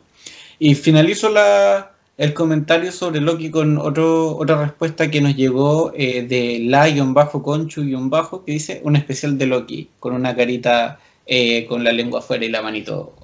aprobando su idea de, este personaje. Vamos a la cuarta serie, Pablo, que es en este caso, eh, o sea, a ver, en teoría es uno de los personajes grandes, es uno de los, de los iniciales, es uno de los importantes en Endgame y a pesar de eso, es la serie de la que probablemente menos se habla, casi que no se ha hablado nada, eh, y que se trata de Hawkeye, protagonizada por Clint Barton, por Jeremy Renner, el actor que le da vida, y es justamente por él que eh, el programa está en un limbo completamente inestable. Eh, recordemos que al actor sufrió, o sea, no sufrió, fue acusado de violencia intrafamiliar hace unos meses atrás hace un tiempo atrás, eh, situaciones que desconozco en qué están de momento. Pero lo cierto es que a razón de lo mismo, todo el mundo tiene las dudas de que si es que el programa se va a realizar o no, por, eso, porque si sabemos que, hay algo que, es delicado hoy en día es eh, trabajar con personas que tengan este tipo de acusaciones por un montón de, razones. Eh, pero lo cierto entonces es que cualquier eh, propaganda o cualquier eh, plan asociado al personaje, de momento me parece a mí, está bastante congelado. Pero tú que cachas un poquito más, Camilo, la serie está en un proceso de postproducción, no creo que esté todavía en, pañales, me imagino que ya debe de haber estado grabado algún, algún nivel de avance. No, no, nada, absolutamente nada, complicado. Entonces, o sea, como tú bien lo dijiste al principio, se trata de un personaje que nosotros vimos por primera vez en la, en la primera película de Thor, el año 2011, si es que mal no recuerdo. Estamos hablando de uno de los personajes que también aprovechando que, claro, era uno de los humanos entre todos estos personajes que son prácticamente superagentes con poderes extraordinarios, y Cliff Barton era ese toque de humanidad que hasta cierto punto también tenía el personaje de Natalia Romanoff, me refiero a la, a viuda negra, pero las, las temáticas, los trazos, los arcos que había pasado Hawkeye durante las películas del MCU tenían mucho que ver más con esa conexión en torno a, a los quehaceres, a las inquietudes de, de los seres humanos cuando nos enfrentamos contra, contra eventos que escapan a, ¿cómo, decirlo? Que escapan a lo que somos nosotros como especie.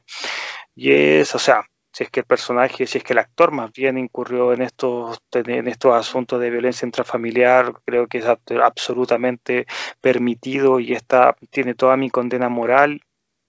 en torno a la realización, pero si es que nos vamos, si es que nos ceñimos a lo que esta serie podía aportar dentro del universo de, lo que se ha configurado como, como MCU, en este caso va a ser el universo del MCU, pero en la plataforma de streaming, eh, va a ser, eh, o sea, no va a ser tampoco una, pérdida en torno a, a personaje fundador, en torno a las temáticas grandes que ha tenido el, acontecer de películas Marvel, pero sí nos vamos a, tal vez nos vamos a perder de ese toque que, te situaba los personajes en la Tierra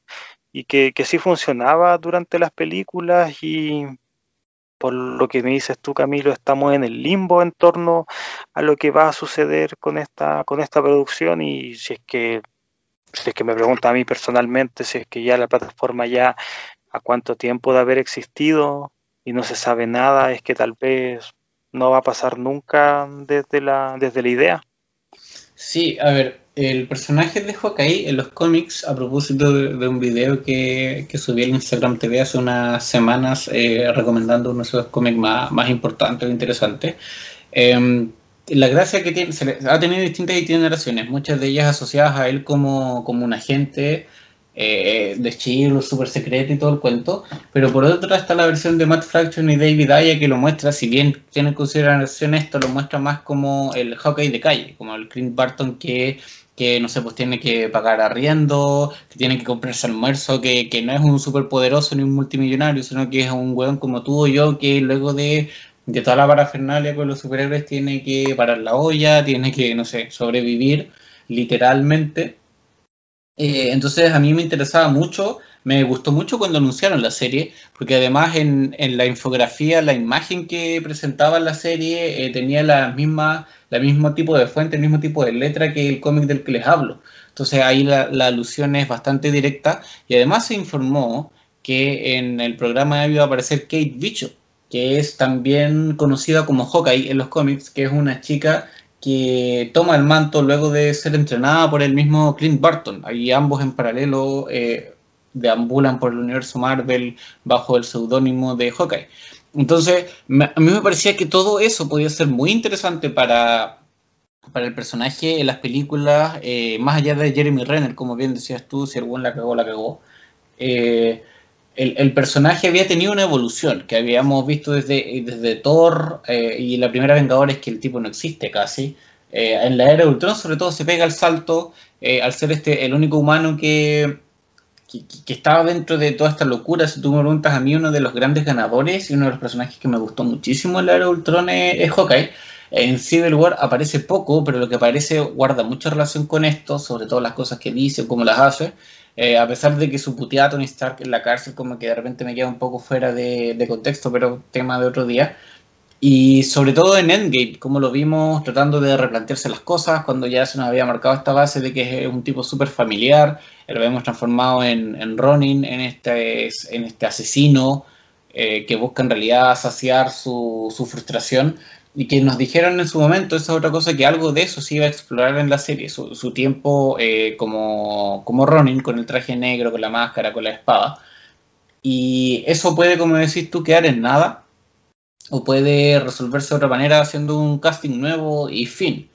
Eh, no sé si es que el personaje de Hawkeye va a seguir apareciendo en las películas. Puede ser que sí, como puede ser que no. Probablemente si uno piensa en la, en la proyección que haga el universo Marvel, eh, yo creo que se va a ir por, por la, alineación de los Vengadores que es más cercana a los cómics de los últimos, no sé, 10 años, que tienen a Falcon justamente como Capitán América, a Kate Bishop como Hawkeye, a Miles Morales como el Hombre Araña, eh, y así muchos otros personajes que, que son más novedosos y que van a encontrar en la plataforma de Disney Plus eh, la posibilidad de materializarse en el live action. Pero volviendo a Hawkeye, Em, está fea la cosa, eh, o no se sabe en realidad ni siquiera si está fea o no, no, no, sabemos nada eh, del personaje siendo, siendo eh, un personaje que a mí me gusta harto, ¿cachai? Sobre todo, insisto, por esas generaciones que he leído más que he visto, em, y sería lamentable para mí, por lo menos, que, que esta idea o esta intención de hacer una serie protagonizada por él quedara en nada. Vamos a tener que esperar nomás, pues Camilo. Como lo, hemos dicho a través de esta conversación, hay, hay más inquietudes, hay más incertidumbres, sobre todo en torno, en torno a este personaje que certezas y el tiempo, solo el tiempo va a decir qué es lo que finalmente va, va le va a ocurrir al, al Avengers fundacional, a Hawkeye. Exacto, eh, solo para cerrar, si es que se trata de preparar la serie por si es que algún día llega, mi recomendación sería La Era de Ultron, que es cuando conocemos todo su rollo familiar y personal, y eh, Endgame, que es cuando vemos cómo él lidia con, el luto de, de, que toda su familia haya desaparecido luego del snap de Thanos. Vamos, Paulo, a las últimas tres series en live action que son unas que se anunciaron tiempo después de las que acabamos de conversar. Se anunciaron la D23, esta especie de Comic Con, evento exclusivo de Disney, y que en este caso corresponden a Miss Marvel, Moon Knight y She-Hulk. Eh, ambos, o sea, los tres, perdón, personajes que son, diríamos, bueno, dependiendo del momento, clase B, eh, pero son personajes tal, no tan populares como los otros, pero no por eso con, menos tradición. el más novedoso ahí es Miss Marvel y tiene por lo menos 10 años en las viñetas. Em, entonces, esos, tres, esos tres títulos, perdón, eh, son los que vienen a complementar los cuatro ya que habíamos comentado. Y si es que queremos darle un poquito de, de tiraje, o sea, por ejemplo, She-Hulk es un personaje que viene desde 1980, un personaje de hecho creado por el mismísimo Stan Lee y ha tenido encarnaciones durante, bueno, desde su tiempo de, creación hasta los días actuales con mayores pics de, relevancia en torno al, mundo de las viñetas, pero es un personaje que, que nunca ha dejado de estar ahí y a ver, es acá yo siento que están las mayores inquietudes porque nos estamos, acá nos situamos con personajes que nadie conoce. O sea, probablemente los que sean más asiduos al mundo de los cómics reconocerán que hay una Hulk mujer, reconocerán que hay una Miss Marvel que, que, es musulmana, o reconocerán a este personaje blanco que estéticamente se parece mucho a Batman pero, pero no, o sea, yo creo que no hay un fandom que esté ahí presionando, no, es como el típico fandom que está expectante que se hagan producciones en torno a eso, y precisamente creo que de eso se puede valer esta, esta, estas series para, para ofrecer algo que sea sobre todo entretenido y van a tener mucha libertad creativa porque no van a tener que ceñirse específicamente a un arco en particular o a una encarnación particular del mundo de las viñetas que la gente espere de ser representado en, el, en, la televisión o en la pantalla de, del streaming. Por ejemplo, She-Hulk, es el personaje de Jennifer Walters, una abogada de mucho éxito que debido a un ataque que sufre por una persona que ella manda a la cárcel, se ve la necesidad de, necesitar una transfusión sanguínea con el mismísimo Bruce Banner, lo cual le da estos poderes, podríamos decir, de los rayos gamma, con lo cual se transforma en Hulk. Pero si nos damos cuenta a través de las encarnaciones, las primeras encarnaciones sobre todo de este personaje, puta, era un personaje que más que nada estaba ahí para hacer el interés romántico de, bueno, de, de, los Avengers en general, en ese sentido, mm, de si es que nos ponemos a situar o, nos ponemos a puntuar el personaje. La, única razón por la que estaba ahí era más que nada para ser el la contraparte femenina de uno mucho más grande y que a su vez tenía que servir simplemente de, mm, de mujer acompañante para los otros personajes que eran mucho más conocidos y de hecho hasta del punto de vista estético muchas veces se ocupaba que el personaje al, al ocupar sus poderes desquebrajaba su ropa, entonces le daba este aspecto hasta que podríamos decir que tiene un toque medio pimp up y, para los tiempos que corren no creo o tal vez no hasta no debería ser más considerando que se trata de una serie que va a estar en un servicio streaming que está focalizado en niños no creo que quieran jugar con el aspecto más evidentemente sexual del personaje y hacer que esta traslación sea simplemente para tener un personaje que ocasionalmente aparezca escaso de ropa para, para, para hacer la, la comparsa de, héroes masculinos. Yo creo que de hecho la serie no va a tomar absolutamente nada de eso para formar su argumento y, es obvio por qué, por qué no va a ser. Creo que al mismo tiempo esa, esa libertad ese no tener que beber de la fuente original va a hacer que, el producto dentro de la misma parrilla de héroes sea fresco, o sea, de partida, en, pese a que el, universo Marvel sí tiene personajes femeninos como la propia Wanda, como hasta eh, la, ¿cómo se llama? La, viuda, la viuda negra. Em, son pocos realmente los personajes femeninos, ya por ejemplo, podríamos decir que está también la Capitana Marvel, pero o sea, sí, proporcionalmente son pocos. O sea, tuvimos esa escena de, la, de, la, de los personajes femeninos, pero ¿cuántos de ellos han tenido participaciones relevantes dentro de las propias películas? De hecho, Capitana Marvel fue la primera después de mucho tiempo y después, claro, vino la que no todavía no, no vemos, que es la película de, de la película de la, de la viuda negra. Entonces, claro, son, son, son esas condicionantes con las cuales yo creo que Disney Plus se va a servir para que esta serie de She-Hulk sea un revulsivo y que venga a acompañar a esta idea que creo yo que tiene la, plataforma, o no sé si la plataforma, pero sí la franquicia de armar un, un, grupo de héroes femeninas que sea, que tengan, que tengan fuerza y que no solamente estén ahí para ser acompañante de un grupo mayoritariamente formado por hombres. Sí, totalmente. Yo creo que probablemente She-Hulk venga a tomar el, la vacante que va a dejar Jessica Jones. Porque dentro de la serie de... Hay que recordar que Jessica Jones fue la primera producción de Marvel, o con el logo Marvel, que fue protagonizado por una mujer. Antes de que la capitana, claramente antes de Black Widow. Entonces, eh, probablemente... Y acá, en, en, el caso de esta, salvo Wanda, que tiene que comparte, digamos, la titularidad con Visión, nuevamente repite como como una de las primeras que tiene como protagonista, protagonista exclusiva a una mujer. Eh, y a una mujer como decías tú, tiene larga historia en los cómics. Entonces, eh, más allá de, su popularidad o no, está ahí. Eh, y sería interesante que, así como conversábamos de que la serie de, de, los amigos del Capitán América hable sobre todo el problema racial que hay en Estados Unidos, que existe en la cultura estadounidense, esta haga lo mismo con, con probablemente las consideraciones que tenga, eh, voy a tener la sociedad con una versión femenina de Hulk, que probablemente va a ser como la van a ver, eh, y que probablemente implique que muchos la traten mal, crean que, no sé, veo, yo veo posible, según lo que tú acabas de decir, muchas ideas que permitirían discutir eh, un sexismo que, es evidente y que es real hasta nuestros días y que esperemos que termine pronto, pero eh, no parece ser así. Solo complementar lo que es... Dale.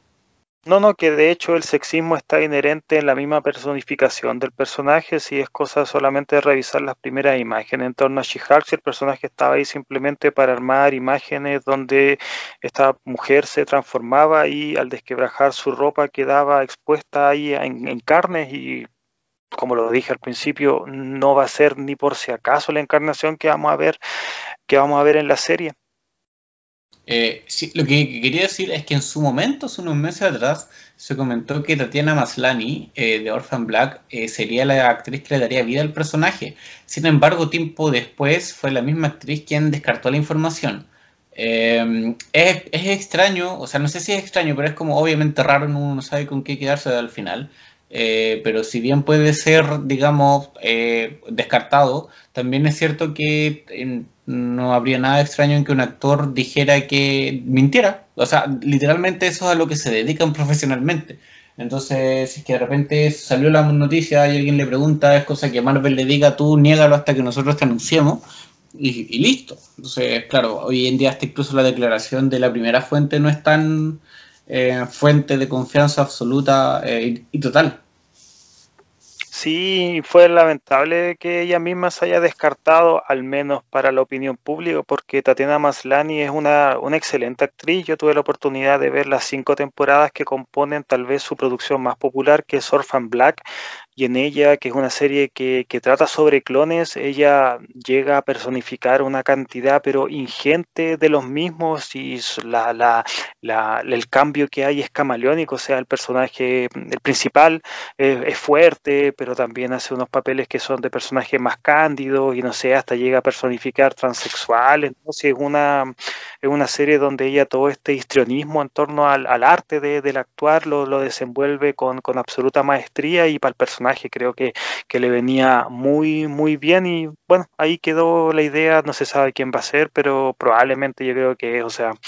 lo más aburrido para esta clase de producciones es que se filtran esta clase de, de, primicias y probablemente, claro, fue un trascendido que eh, se salió de control y qué mejor para que el rumor se apague, que salga la misma actriz negando todo tipo de contacto con la plataforma de Disney Plus, pero bueno, al igual como en la serie de, de Hawkeye, solamente el tiempo va a decir. Exactamente. El segundo caso es de Miss Marvel. Miss Marvel también eh, la comenté yo, comenté su cómic de, origen hace unas semanas en el Instagram TV de Planeta Sapiens. Eh, se trata de una niña que, como adelantó Pablo, es musulmana. Una de las principales gracias de Miss Marvel, de Kamala Khan, que es la niña que eh, da vida o que se transforma en Miss Marvel, es que se trata de una adolescente como cualquier otra que, o sea, no, de hecho, que no es como cualquier otra, que está viviendo la adolescencia que, digamos, viven todos, pero que eh, en su, su carácter, digamos, de, de, religiosa musulmana hace que su entorno la mire raro, que sus papás no, no compartan las prácticas que tienen sus compañeros, no sé, poder salir a carretear, el vestirse de tal manera, el, en fin, un montón de detalles que pueden parecer mínimos, pero que en definitiva hacen la vida de Kamala mucho más particular y mucho más difícil aún eh, para, para, ella. A esto se suma el momento en que ella recibe sus poderes bajo un accidente eh, por un gas que es el que le da a los Kree, que es una especie eh, del universo Marvel que no vamos a entrar en detalle, les da sus poderes. y ella se transforma en una inhumana, básicamente. Entonces toma estas habilidades especiales que de hecho no, no se comparte con las que tiene la Capitana Marvel, eh, el nombre viene de la mano de eh, su fanatismo hacia ella. Kamala Khan es una niña que eh, tiene vlogs, hace fanzines de los Vengadores, tiene póster y un montón de cosas, les encanta. y que cuando, claro, ella recibe sus poderes y se da cuenta que tiene que personificar a uno, decide ocupar el nombre que alguna vez tuvo la Capitana Marvel, que para los que no sepan, en los cómics, la Capitana Marvel, Carol Danvers, el personaje interpretado por Brie Larson, se llamaba Miss Marvel inicialmente, tenía otro traje y todo, y luego de otros acontecimientos cambió a Capitana Marvel. Entonces la Miss Marvel de Kamala Khan es una chica, como les decía, que eh, tiene este tema con definirse a sí misma como diferente tanto como, como musulmana como superheroína y que por otra parte, y yo creo que es lo que puede aportar y lo que ya casi de forma innegable trae con ella, eh, atrae consigo, perdón, es que con, con ella viene la mano de, de, los nuevos Vengadores. ¿Quiénes serían los nuevos Vengadores? Eh, esta itineración que hace un tiempo les decía, hace un ratito les decía, que ya lleva un tiempo en los cómics. O sea, eh, Miss Marvel, ella es muy amiga de Miles Morales, que es el, el comillas, otro Spider-Man. Eh, y junto a ellos está Nova Sam Wilson, está Amadeus Cho, que es un joven hiper inteligente que replica la, el suero de Hulk para transformarse en él. Hay toda una camada de personajes jóvenes, de personajes adolescentes que pueden venir de la mano de Miss Marvel, de Kamala. Entonces, cuando se anuncia su programa, cuando se anuncia su, su, proyecto, lo que a mí se me viene a la mente es eso, la posibilidad de que en realidad entren, entren todas estas itineraciones. Puede incluso aparecer la misma Big Vision. Big Vision es la hija de Vision en un cómic creado por Tom King, donde él trata de imitar una vida familiar, que tal vez algo de eso tenga también WandaVision. Eh, una de sus hijas eventualmente se transforma en Vengadora también. Entonces, eh, eh, todas esas situaciones, toda esa, esa caja de Pandora se abre con la presencia de Miss Marvel en el universo canónico eh, del live action. Además, además, solo para complementar, cuando se anuncia la serie, eh, Kevin Feige comenta que el personaje aparecerá en películas. Lo que uno puede pensar inicialmente es que va a ser Capitana Marvel, es como casi una obviedad. No tiene por qué ser así, pero es casi una obviedad. pero eso justifica, creo yo, respalda un poco lo que les planteo. No solo que va a ser una serie más, probablemente destinada a un público adolescente y adolescente como inicial, aunque bueno, hay que ver, pero un público adolescente, sino que también puede ser que, como les digo, que veamos, la veamos en futuras entregas de, de Los Vengadores, en la misma entrega de la Capitana Marvel, y en este caso siendo interpretada con una de las pocas actrices que se nos han confirmado, eh, que eh, esperemos que, que, no se retracte, no, ella no ha salido a eh, rechazar la información, que es Iman Belani, una joven de 15 años. Así es, yo este personaje Camilo desconozco totalmente, o sea, desde el punto de vista estético y algunos rasgos de, desde el punto del origen, pero nunca he leído nada de aquello, entonces es un poco eh, traicionero decir de mi parte que, no espero nada de la serie, porque no, tampoco no conozco eh, al personaje, entonces mi, mi, mis niveles ahí de, cercanía con el mismo son, son nulos, pero espero que sea una serie que al aportar también desde la perspectiva de traer un personaje que responde a otra religión se, se le dé esa, esa dimensión para, para hacer el visionado mucho más interesante. Y si en este punto queremos abordar a un personaje que también tiene un toque en torno a la religiosidad, es que nos tenemos que ceñir para hablar de Moon Knight, el único personaje masculino de, esta, de este pequeño, como podríamos decir, de este pequeño pack de personajes, de series de personajes que tal vez no son los, de, los más obvios para hacer una producción, pero que Disney Plus le va a poner sus fichitas para hacer, para hacer, una, para hacer una serie. Y claro, Moon Knight tal vez de los tres que hemos hablado, este sí siento que es el más desconocido hacia, hacia el público, hacia el público general. Es esta personificación de un personaje siempre de túnica blanca, que de hecho creo yo que, claro, tiene como una especie de canon en torno a su, a su forma estética, pero que, que esta no alcanzado a permear al, al a la persona que, pese a que estar conectada con el universo Marvel del cine, eh, no lo conoce en, algún, en, su, en, su, en su forma del papel. Y claro, desde, creo yo, desde el inicio es un personaje que marca ciertas, podríamos decir que diferencias en torno a otros personajes venidos de Marvel, de la Casa de los Ideas. O sea, no estamos ciñendo a que Moon Knight, bueno, antes de transformarse en Moon Knight, es un ex, ex mercenario de nombre Max, Max Spector, el cual es una persona venida de una familia muy ortodoxa de judíos. Entonces, claro, aquí ahí se da esa dimensión de religión que creo que si la serie lo va a abordar, puede hacer, puede darle un apartado mucho más interesante, más conociendo también que el personaje cuando ya obtiene los poderes del dios Konshu, si es que mal, no si es que no estoy pronunciando mal, adquiere también estos, eh, sus habilidades, lo cual también lo lleva a desarrollar personalidades múltiples que, insisto, como premisa, yo al no conocerlo o el público en general no conocerlo, creo que es muy atractivo lo que se te presenta, un personaje sombrío, un personaje con, con, contrariedades, unas contrariedades que le vienen desde sus mismos poderes y el cómo esto se manifiesta, o sea, un personaje que está buscando redimirse, redimir también a todo su a todo su entorno, pero que también tiene problemas que van desde el no saber qué es. Creo que es una premisa súper que puede, que puede hacer ganar al personaje en una serie de la cual nadie conoce más allá del nombre. Sí, yo, o sea, estas tres series me tincan. Yo el personaje de Kamala Khan le tengo harto cariño. Pero claro, lo que me pasa con Moon Knight es que yo no lo conozco, pero lo he visto harto y durante el último tiempo eh, lo he tenido dando vueltas, bueno, claramente desde que se anunció la serie. Pero como decís tú, esta estética como con capucha, a veces hasta con terno, pero siempre de blanco, eh, me hace que me llame la atención que hay veces que lo ocupen tanto como villano como protagonista, como superhéroe, perdón.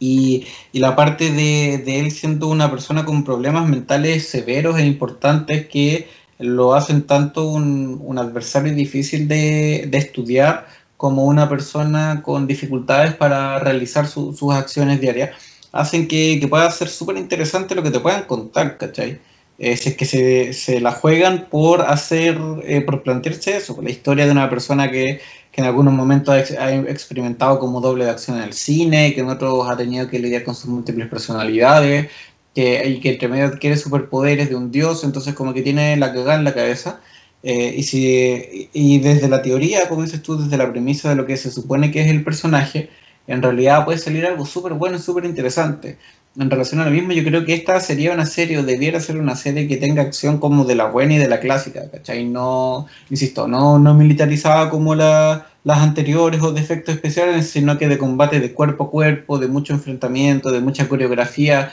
bien llevada a cabo, espero. Y además de todo esto, hace unas semanas, eh, Hollywood Reporter, que es un, serio que un medio que nosotros podríamos llamar serio dentro de los Estados Unidos y dentro del espectáculo, anunció que nadie más, nada menos que Oscar Isaac estaría en conversaciones para eh, interpretarlo. Para quienes no, no, puedan darle cara al, actor, es quien aparece como Paul Dameron en las películas de Star Wars, quien interpretó Apocalipsis en X-Men con el mismo nombre. Eh, para mí, una de mis favoritas, Ex Máquina, que él, interpreta a Nathan, uno de los protagonistas de la cinta. Eh, entonces, que él esté a cargo de darle vida a este personaje, para mí sería un golazo, bueno, medio al ángulo sobre todo no solamente porque este actor ha tenido muy buenas encarnaciones en, películas eh, muy populares del celuloide, sino que él como, como, como profesional, como actor, o sea, tiene una valía súper grande, o sea, y tener a esto que podríamos decir que para nosotros es un regalo, tener un, a un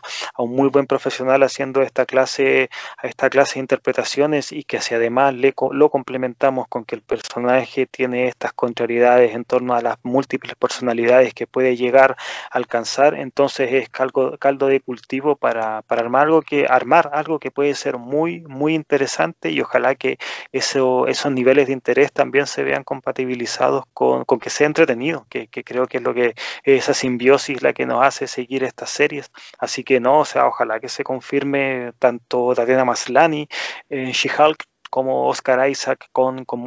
siento que son fichajes de 10 de 10. Totalmente de acuerdo. Y vamos a la última, la última serie que la dejamos para el final porque en realidad no se trata de un live action, sino que se trata de un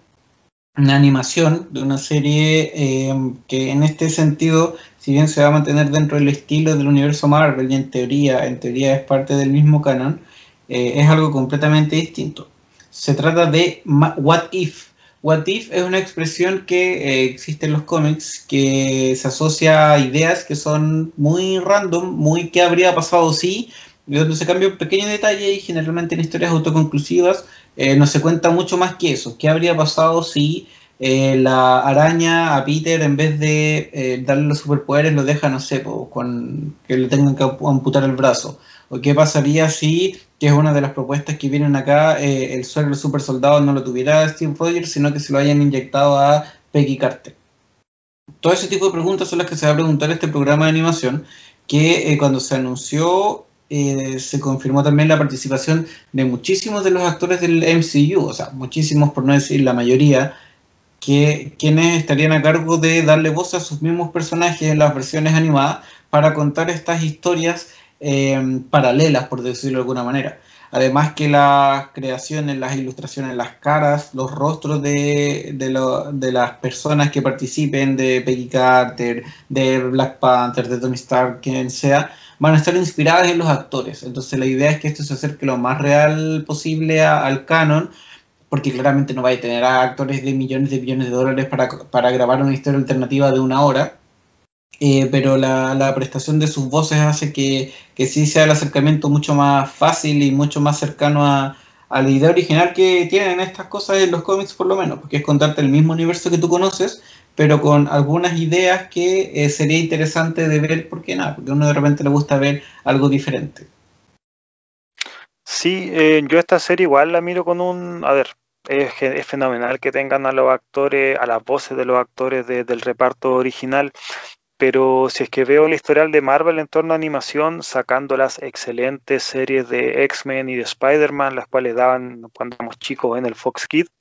lo que vino posteriormente en torno a, la clásica animación, ya sea tanto en 2D o en 3D, a mí personalmente nunca me ha gustado mucho lo, que, lo que han sido ni los Avengers, ni las series posteriores a Spider-Man, creo que siempre han quedado pucha en la nebulosa y también por algo ninguna es tan, tan, tan recordada, por ahí los New los New X-Men pueden ser, o el Ultimate Spider-Man, una de las últimas encarnaciones puede ser, algunas películas, pero ninguna ha alcanzado un estatus de un estatus de real relevancia dentro, dentro de la animación y más considerando que, esta es la época dorada de, de Marvel y como que no ha,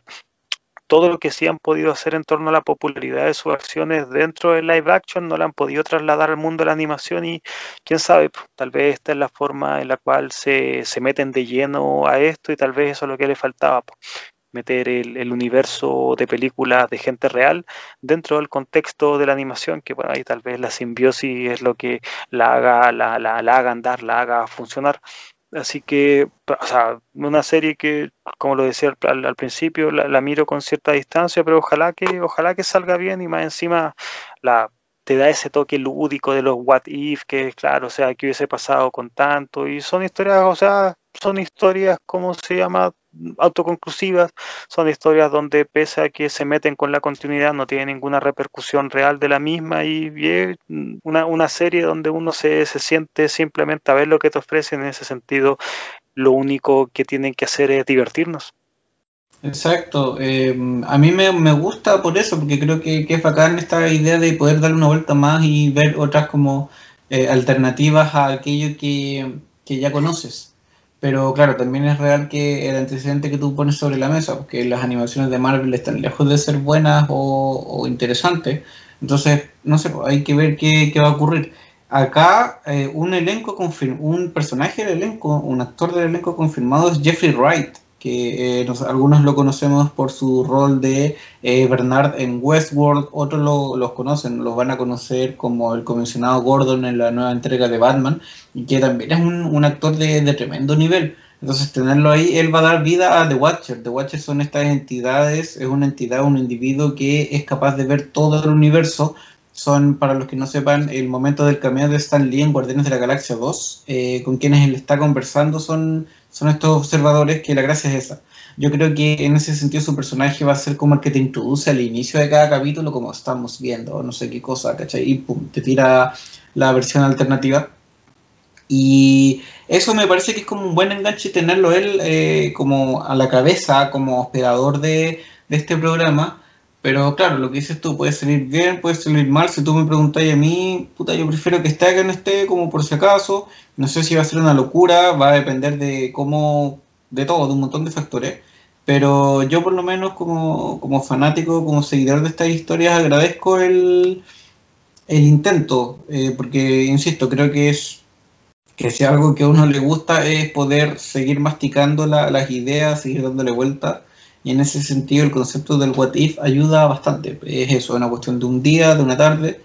Es una idea que realmente la quieres leer y es como, oh, mira, igual está buena, ¿cachai? Salió algo bueno, pero que probablemente no, no tiene potencial para seguir creciendo y sería innecesario estirarla más.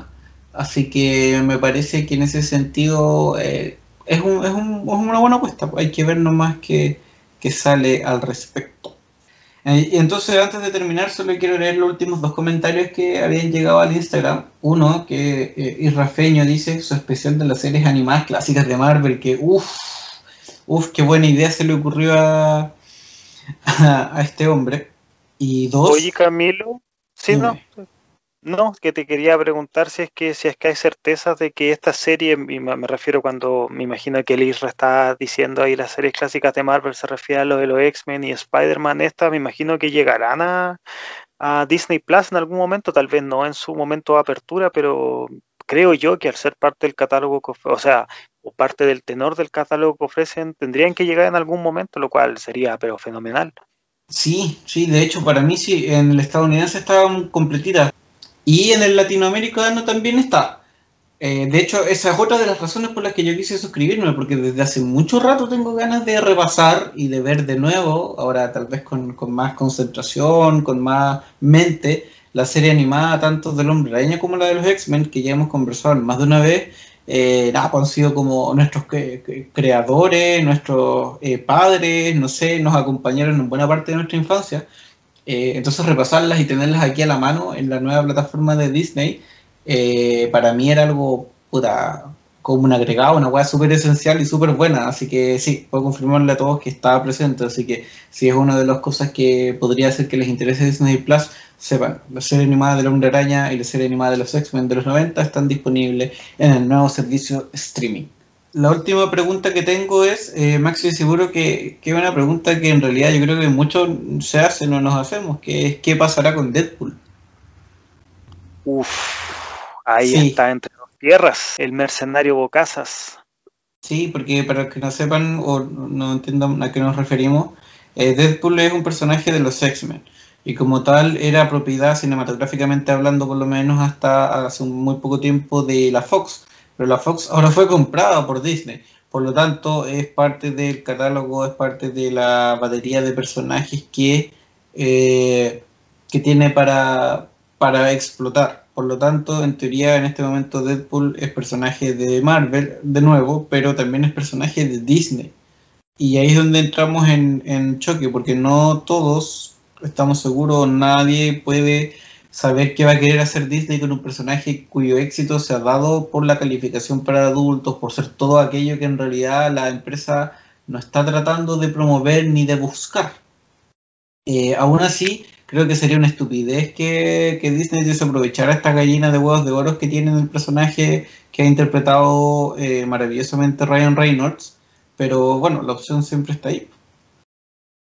No, y también vamos a ver en qué, en qué servicio lo posicionan, porque claro, nosotros sabemos que Disney compró todo el catálogo también de Fox, donde están las películas clásicas de, de, de, los X-Men, me refiero a la continuidad hecha entre Brian Singer y Matthew Bohan, que bueno, posteriormente la, la continuaron otros directores, pero, pero un personaje tan, tan exitoso actualmente, Deadpool, que tal cual como lo dijiste tú, o sea, sería una imbecilidad soltar a la gallina los huevos de oro, más considerando que, que el éxito está ahí, o sea, Deadpool 1, la, su secuela fueron las películas de categoría R que más dinero hicieron en su momento, las más exitosas, bueno, después posteriormente llegó Logan, pero aunque mantengan el personaje, si es que le cambian el tenor al mismo, va a ser, o sea, creo yo que va a ser un, va a ser un fracaso. Entonces, bueno, ahí vale la pena preguntarse qué va a pasar con, con él, si es que lo van a mantener, en qué, en qué servicio lo van a posicionar, y si es que su cambio, cambio entre comillas, hacia de, de Marvel a Disney, si le supone un, una, una bifurcación en torno a la personalidad que nosotros ya hemos conocido durante las dos películas. Entonces, es una muy buena pregunta y que de hecho yo yo no me había hecho, así que está bien que no la hayan planteado porque nos dejó ahí, siento, en la nebulosa. Así es, es una de las grandes respuestas que buscamos tener, ojalá pronto.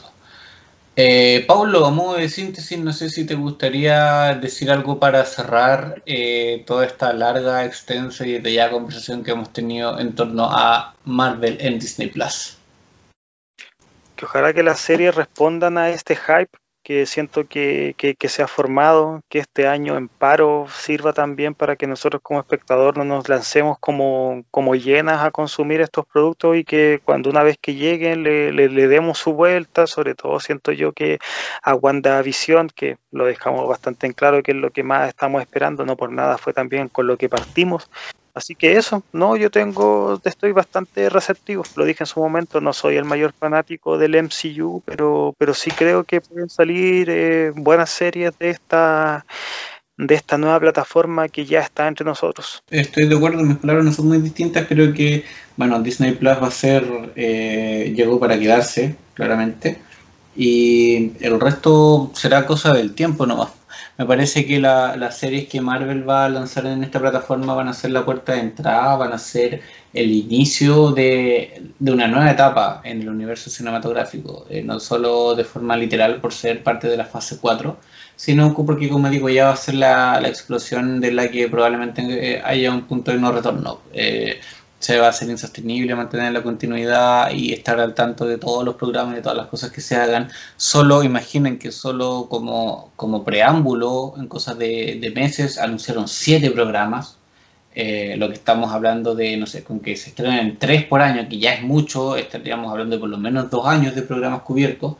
Entonces yo creo que de aquí en más la cosa va a ser así, va a ser más temporadas de estos mismos, es que les va bien, van a seguir probando con nuevos personajes, entonces de aquí la ola va a crecer probablemente hasta que, no sé, hasta que dé a parar quién sabe dónde. Así que nada, pues probablemente, como digo, sea el inicio de algo que va a ser grande desde muchas perspectivas. Paulo, ¿dónde la gente nos puede encontrar, preguntar, hablar, lo que sea?